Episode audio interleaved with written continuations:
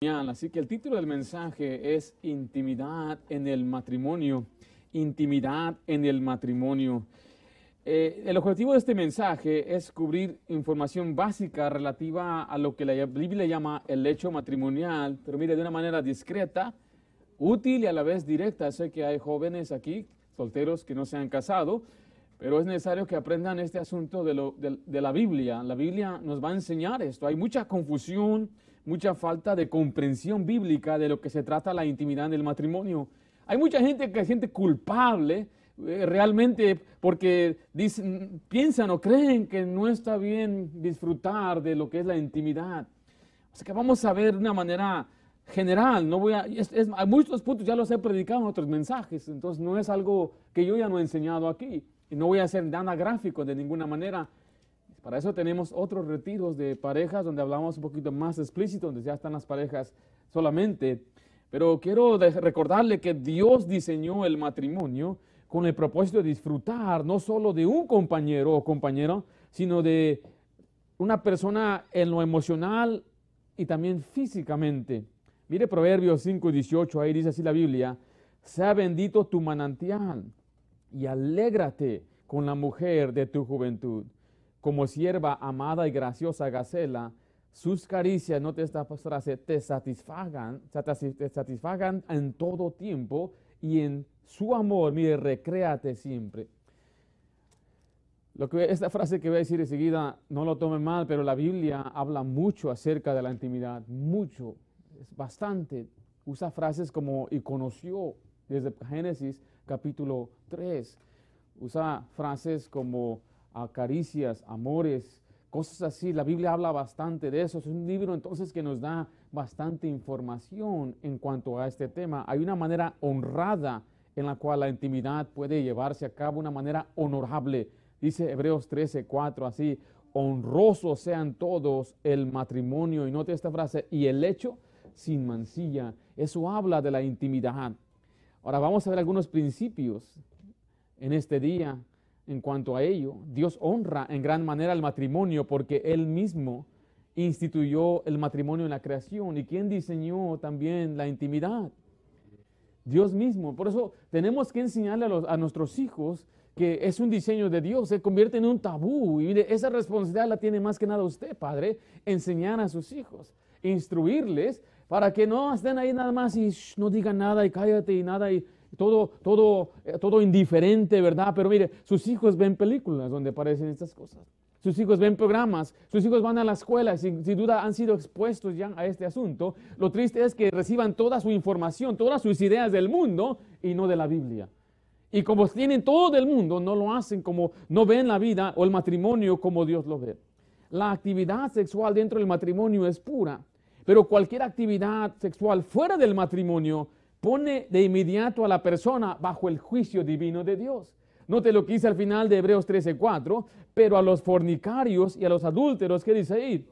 Los juzgará Dios. Entonces tenemos que reconocer que es dentro del matrimonio donde Dios honra y bendice la intimidad. Fuera del matrimonio viene el juicio de Dios.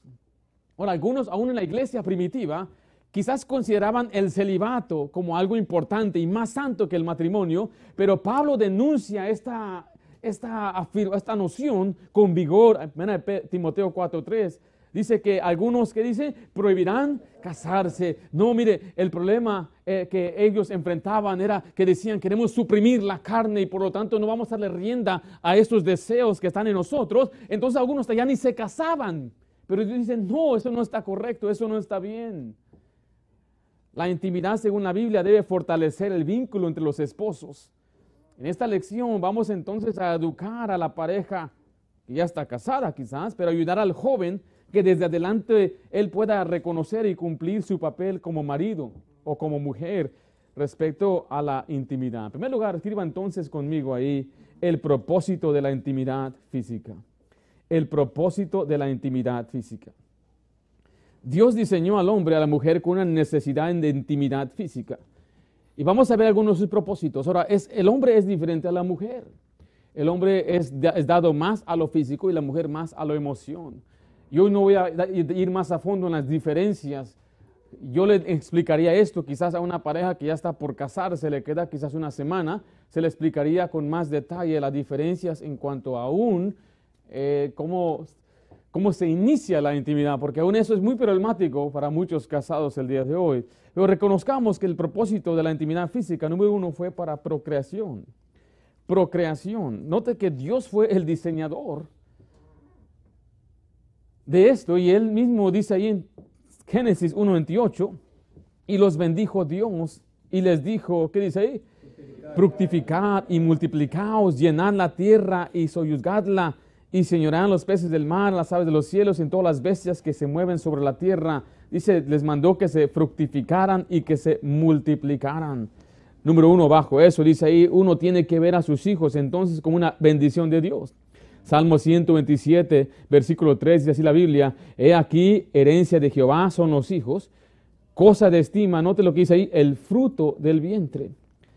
Los hijos son cosa de estima, dice el versículo 5 de Salmo 127. Bienaventurado el hombre que llenó su aljaba de ellos, no será avergonzado cuando hablaré con los enemigos en la puerta.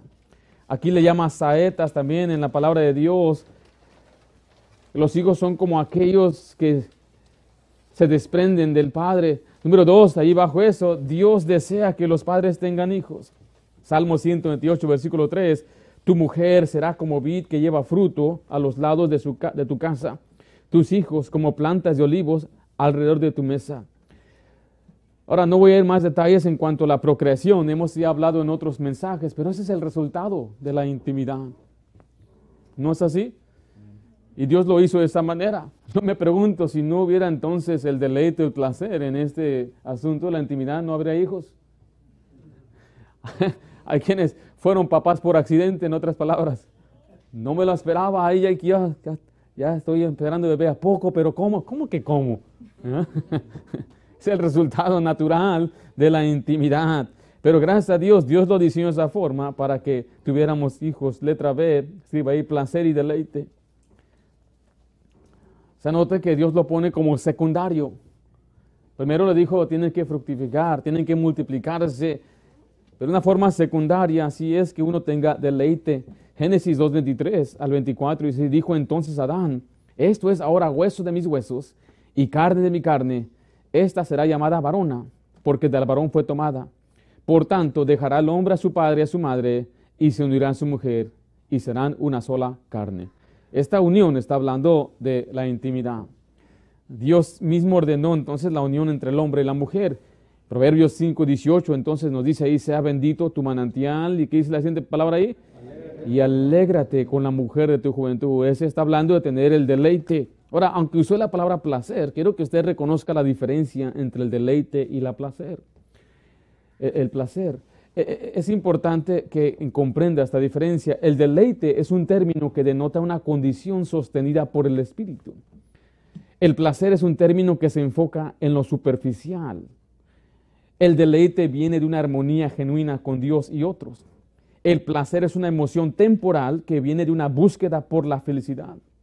El deleite es una expresión que da y comparte y el placer es un deseo autogratificante y busca lo suyo. Entonces hay una diferencia en lo que quiero que comprendamos, porque si solamente busca placer, está buscando nada más gratificar sus deseos sin buscar entonces el deseo de la otra persona. Pero eso dice la Biblia, número uno, y debe haber honor en el matrimonio. Hablando en el aspecto de la intimidad, Hebreos 13:4 dice de nuevo lo que acabamos de leer, pero me dice, honroso sea en todo el matrimonio y el hecho sin mancilla. Honroso es que da honro, que es decente y decoroso. Mancilla es cosa deshonrosa, sucia. Hay cosas que debemos nosotros considerar, especialmente en este aspecto de la intimidad. Debemos mantener el honor en ello deleite se debe tener solo en el matrimonio, recuerde. Los hombres no deben buscar lo íntimo en otro lugar ni con otra persona. Solamente ¿dónde? En el matrimonio con su esposa. No buscarlo en una amiga, una compañera, una vecina. No andar buscando deleite en otro lugar, ni siquiera tampoco en algún programa de televisión o en el internet tiene que ser solamente dentro de lo que es el matrimonio. Número dos, el matrimonio debe producir alegría, satisfacción y recreación. Leamos Proverbios 5:18. Bebe el agua de tu misma cisterna y los raudales de tu propio pozo. Se derramarán tus fuentes por las calles y tus corrientes de aguas por las plazas. Sean para ti solo y no para los extraños contigo. Sea bendito tu manantial y alégrate con la mujer de tu juventud. Como sierva amada y graciosa Gacela, sus caricias te satisfagan en todo tiempo y en tu amor recréate cuando? Siempre. No debemos buscar entonces fuera del matrimonio lo que solamente nuestra esposa o nuestro esposo nos puede dar.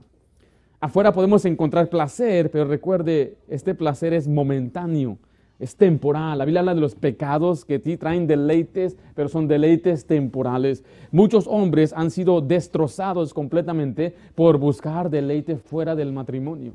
Por un momento de placer, por unos cuantos momentos de alegría, no vale la pena. Después viene la destrucción, la ruina, la vergüenza. Nadie, dice la isla, se queda sin castigo. Nadie, ni un adúltero queda impune. Muchos hombres han destruido sus hogares, sus matrimonios y vidas por un momento de placer. Ahora escuche, las mujeres también han hecho esto, esto es viceversa, es para los dos.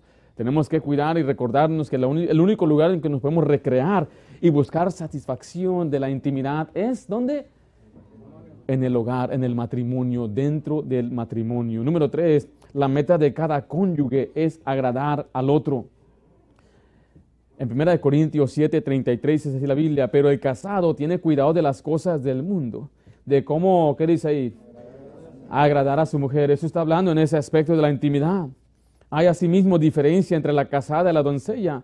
La doncella tiene cuidado de las cosas del Señor para ser santa así en cuerpo como en espíritu como la casada tiene cuidado de las cosas del mundo, pero la casada tiene cuidado, cuidado de las cosas del mundo, de cómo agradar a quién, dice ahí, su marido. Nota que dice que su cuerpo es santo. En otras palabras, su cuerpo de la doncella, de la soltera, es para servir a Dios. Pero cuando se casa, entonces en ese contexto, en ambos, el cuerpo es para agradar. Vamos a ver más pasajes de esto. su trabajo, mi querido hermano casado, es agradar a su esposa. Y hermana, su trabajo es agradar a su esposo. Ahora, la Biblia reconoce que es más difícil que el hombre aprenda a agradar a su esposa. El hombre fácilmente sale agradado, feliz, qué tremendo, pero la mujer, ella a veces no, le falta práctica. Y mire, le digo esto porque así dice la Biblia en Deuteronomio 24:5. Cuando alguno fuere recién casado, no saldrá dónde? A la guerra. Mire, ni en ninguna cosa se ocupará. ¡Wow! Libre estará en su casa. ¿Por cuánto? Un año. ¿Para qué? alegrar a la mujer que tomó. Cuando él se case, recién casado, y ahí va en la guerra, ¿y por qué no vas tú? Me acabo de casar. Y dice la Biblia, ¿dónde lo vimos? No lo dice, no lo estoy diciendo, yo solamente estoy diciendo las palabras puras de Dios. Dice estar libre de ocuparse de cualquier cosa y por un año va a aprender a alegrar a su esposa. Tenemos que aprender que la Biblia quiere que cada quien se agrade uno a otro, pero es letra C, escribe ahí pureza. El propósito de la intimidad del matrimonio vimos que es procreación, es placer y deleite es pureza. En Corintios 7, versículo 2, así, pero a causa de las fornicaciones, cada uno tenga su propia mujer y cada uno tenga su propio marido. Según este pasaje, ¿cuál es la solución a la fornicación? Casarse. ¿Cuál es la solución entonces a los deseos que el hombre tiene? Casarse. Entonces la intimidad, según la Biblia, mantiene al hombre puro para que no esté buscando entonces satisfacer sus deseos fuera y no esté constantemente bombardeado con esos deseos. Ahora hay una diferencia en un soltero y un casado. Un casado que ya ha experimentado la intimidad tiene un apetito más grande por eso que un muchacho que jamás ha conocido mujer. Pero tenemos que reconocer que esto nos mantiene puros. Hebreos 13:4 dice, honroso sea en todo el matrimonio y el hecho que dice ahí, sin mancilla. No te recuerde que es mantener la pureza en ambos, el hombre y la mujer. Estamos aprendiendo en primer lugar el propósito de la intimidad física. Pero en segundo lugar vamos a ver el plan de la intimidad física. El plan de la intimidad física. ¿Cuál es ese plan que Dios nos ha dado? Bueno, ahí en 1 Corintios capítulo 7, versículo 1 y 2 dicen, pero cuanto a las cosas que me escribiste, bueno le sería al hombre no tocar mujer. Pero a causa de las fornicaciones, cada uno tenga su propia mujer y cada uno tenga su propio marido. Entonces vemos que Dios quiere que el plan de la intimidad sea dentro del matrimonio. Ahora escribo ahí letra A, la Biblia habla del deber conyugal.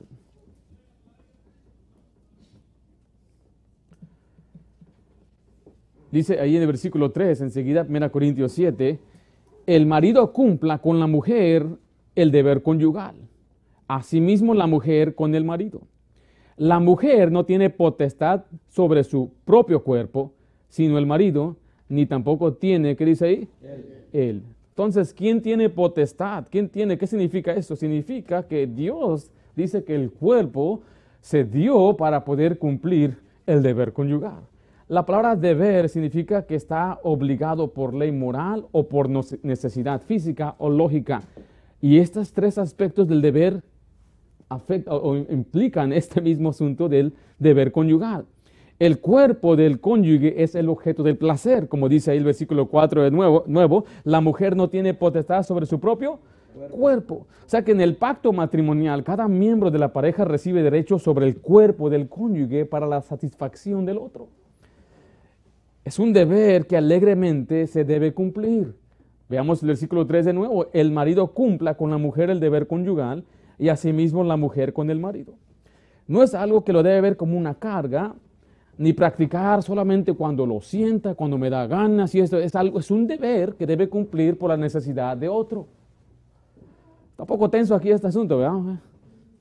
Pero es Biblia. ¿Quién le más le va a enseñar? ¿Quién les enseñó esto a ustedes? ¿Quién le va a enseñar a nuestros hijos? ¿Quién le va a enseñar a nuestros jóvenes? Recuerde, es un libro que nos comparte de todo aspecto, muy importante y muchos problemas matrimoniales hay por este problema. Estoy siendo muy discreto, estoy tratando de ser muy respetuoso, porque aquí hay, como dijo jóvenes, hay mujeres, y esto lo, lo dice la palabra de Dios. No, nunca se ha preguntado usted cuando lee Corintios de qué se refiere esto. Se requiere de mucha sabiduría para vivir y practicar la intimidad de una manera equilibrada y santa. Y no es algo que se debe usar para recompensar o castigar. Es un deber, es una obligación. Porque mire, la Biblia advierte contra la incontinencia, la advertencia de la incontinencia, escriba ahí. 1 Corintios 7, versículo 5, dice así la Biblia, no os neguéis el uno al otro, a no ser por algún tiempo de mutuo consentimiento, para ocuparos sosegadamente en la oración y volver a juntaros en uno, para que no os tiente Satanás a causa de vuestra incontinencia. Note la advertencia, no os neguéis el uno al otro. La palabra negar es privarse el uno al otro. Es decir, negar los derechos del cónyuge por lo que se refiere al cuerpo del uno. Hay una excepción nada más ahí. ¿Cuál es la excepción?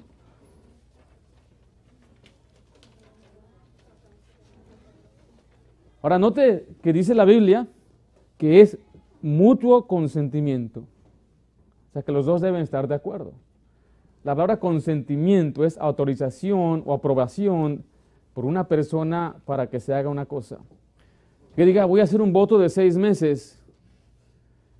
Y otro decir, no, no puedes. Tiene que ser mutuo consentimiento. Dice la isla que después debe ser temporal, por un tiempo. Entonces supongamos, vamos a hacer, como dice ahí, un día de oración y ayuno, ¿ok? No podemos alargar, decir, ¿sabes qué? ¿Qué les parece unos como unos, unos siete años de... unas tres semanas, tienen que ser, los, si los dos están de acuerdo, adelante, pero ahorita le voy a explicar algunos pasajes por qué no es recomendado. Dice que es algo temporal, es una práctica momentánea, pero sí es una práctica prominente. ¿Qué es tan importante es esta práctica? 1 Corintios 7, 5 dice, no os neguéis al uno al otro. Note, a no ser por algún tiempo de mutuo consentimiento para ocuparos sosegadamente en oración y volver a juntaros en uno. Mire, para que no os tiente Satanás a causa de vuestra incontinencia. Entonces dice que hay un peligro de que por la incontinencia haga que nos tiente quién? Satanás. Ahora la Biblia nos indica en algunos pasajes el tiempo de permanecer separados. Note lo que dice ahí en Éxodo 19:15. Y dijo el pueblo, Estad preparados para cuando dice ahí. El tercer día. Después dice, no toquéis mujer. Le vuelvo a decir, la Biblia habla mucho de este tema. ¿El mundo habla mucho de este tema? Sí, donde quiera. Siempre lo está hablando. Ahora en los programas abiertamente lo dice. De una manera hasta eh, indiscreta y perversa. La Biblia aquí dice que ellos iban a preparar y, lo más que hemos visto como orden fue tres días. Mira Samuel 21.5, dice así, y David respondió al sacerdote y le dijo, en verdad las mujeres han estado lejos de nosotros ayer y anteayer, anteayer cuando yo salí. ¿Cuántos días son? Ahí se le dejo ahí para que usted haga la matemática y calcule lo que estoy tratando de explicarle con este asunto de la, de la incontinencia, cuánto tiempo debe ser. Para que no nos entiende quién. Satanás. O sea, tras el tiempo acordado de abstinencia, los deseos sexuales se intensifican y un cónyuge se hace más vulnerable a los deseos pecaminosos. El esposo y la esposa deben considerar mutuamente cuando se trata de los privilegios del matrimonio. La falta de consideración puede dar a Satanás una oportunidad de tentar a alguno de los cónyuges y el resultado puede ser trágico. Primera de Pedro 5.8 dice, sobrios y velad, porque vuestro adversario el diablo, como león rugiente, anda alrededor buscando a quien devorar. Primera, segunda de Corintios 11, para que Satanás no gane ventaja alguna sobre nosotros, pues no ignoramos sus maquinaciones. Quiero recordarle que Satanás usa este aspecto de la abstinencia o de privarse o de castigar para poder entonces tentar a la persona que tiene su necesidad. Es una obligación, es un deber. Dice de nuevo ahí Hebreos 13:4 al final, pero los fornicarios y los adúlteros, ¿qué dice ahí? Los juzgará Dios. Note que no es pretexto o excusa. Me dice esto porque estaba así, esto pasó, no importa, Dios quiere que usted reconozca que aún no es una licencia o, no se le da una puerta abierta para ir entonces buscar una compañera, un amigo. Tenemos que respetar aún todos los límites de la palabra de Dios. Mira Tesalonicenses 4.6, vaya conmigo allá en su Biblia, por favor. El contexto de este pasaje nos habla precisamente de lo que es la inmoralidad o la fornicación. Y Dios quiere que usted tenga mucho cuidado en este aspecto. Primera Tesalonicenses 4:6, estamos ahí. Dice que ninguno agravie ni engañe en nada a su hermano, porque el Señor es vengador de todo esto, como ya os hemos dicho y testificado. Dios es vengador y Dios no quiere que usted agravie en ese aspecto. Está hablando en el contexto especialmente de lo que es la fornicación o el adulterio. Entonces, eh, esta es una enseñanza muy básica. No voy a dar nada, no, ya terminé, porque no quiero dar más allá a la imaginación del muchacho o la señorita que no conoce al Señor. Si fueran casados, quizás diría un poquito más, era un poquito más directo en este aspecto. Pero creo que es suficiente, ¿no? Para que podamos nosotros pensar, enseñar. Padre enseña a sus hijos esas cosas en, un futuro, preparándolos para cuando llegue el día de su matrimonio. Recuerde que el matrimonio es un pacto entre dos compañeros. Y si reconocemos que el pacto es algo que tenemos que cumplir, incluye también este deber. Ese deber es muy importante. Estamos terminando entonces lo que es la consejería bíblica prematrimonial. Vimos lo que es el amor y el matrimonio. Vimos en segundo lugar los roles en el matrimonio. Número tres, vimos la comunicación en el matrimonio. La semana pasada vimos conflicto en el matrimonio. Hace unas semanas aquí en la iglesia aprendimos también finanzas y más que nada es una aplicación también para el matrimonio. Y número seis, hoy terminamos con la intimidad en el matrimonio.